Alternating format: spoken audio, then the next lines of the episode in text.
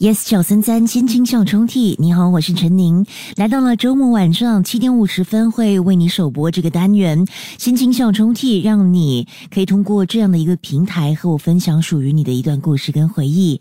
欢迎在收听节目的你，可以诉说属于你的一段故事，你可以电邮至 my letter at yes 九三三 dot s g m y l e t t e r，啊，你可以在 email 当中附上指定的歌曲还有日期，我都会。尽量的为你安排。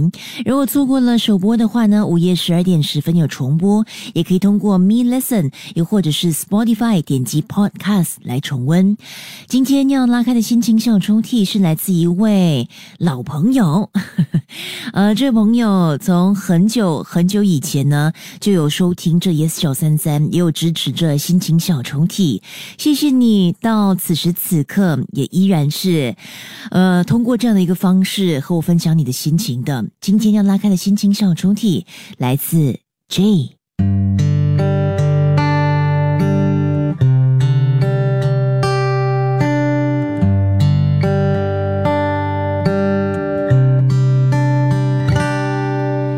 一年了，好快，你还好吗？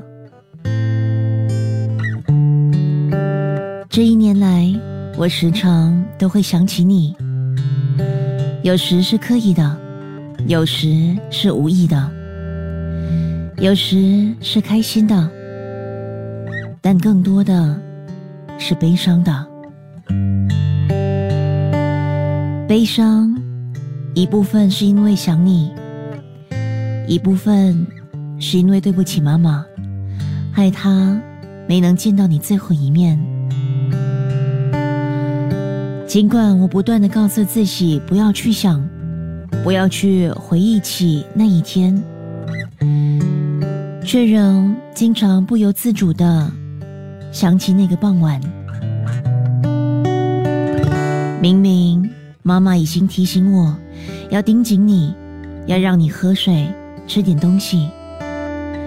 明明连我自己都知道，在回家的那一刻，还懂得。要呼叫你，跟你说话，明明都那么的清楚，你已经病得那么重了，随时都可能撑不住了，却怎么还是会忽略了你呢？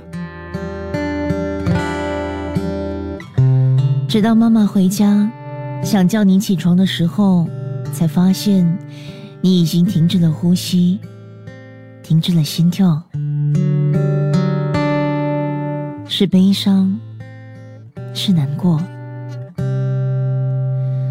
然而，我最无法承受的，不是你已经离开的事实，而是听见、看见妈妈在哭泣，以及想起自己明明可以拖延一些时间，让妈妈、让我都能见到你最后一面，好好的说再见。